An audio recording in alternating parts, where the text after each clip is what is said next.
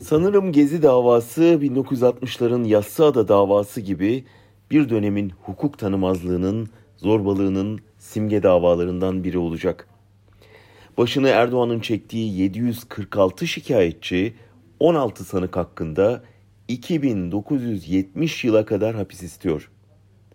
İstiyorlar ki bu 16 kişiye öyle ibretlik bir ceza verilsin ki bir daha hiç kimse kesilen ağaçlar, baltalanan haklar, yapılan zorbalıklar için ayağa kalkamasın.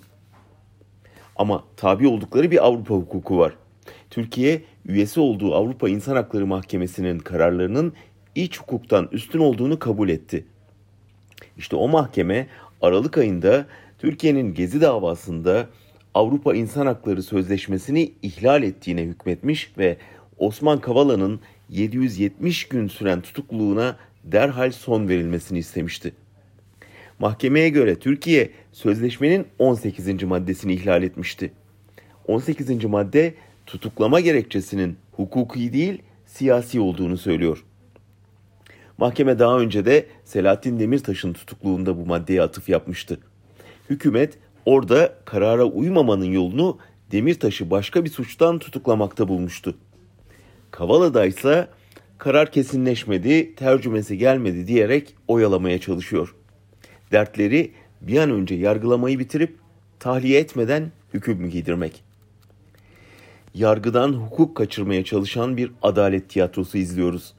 Yargıçlar, savcılar bu tiyatroda gönüllü rol alıyor. Utanmadan. Gezi tam da buna isyandı.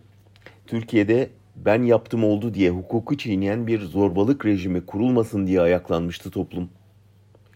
Mülteci şantajı sayesinde Avrupa'nın elini dilini bağladığını düşünen saray, fırsat bu fırsat diyerek hukukun yerine kendi iradesini koymaya çalışıyor. Çok ağır günahlar bunlar. Bedeli ağır olacak suçlar. Dün konuya ilişkin birçok haber okudum.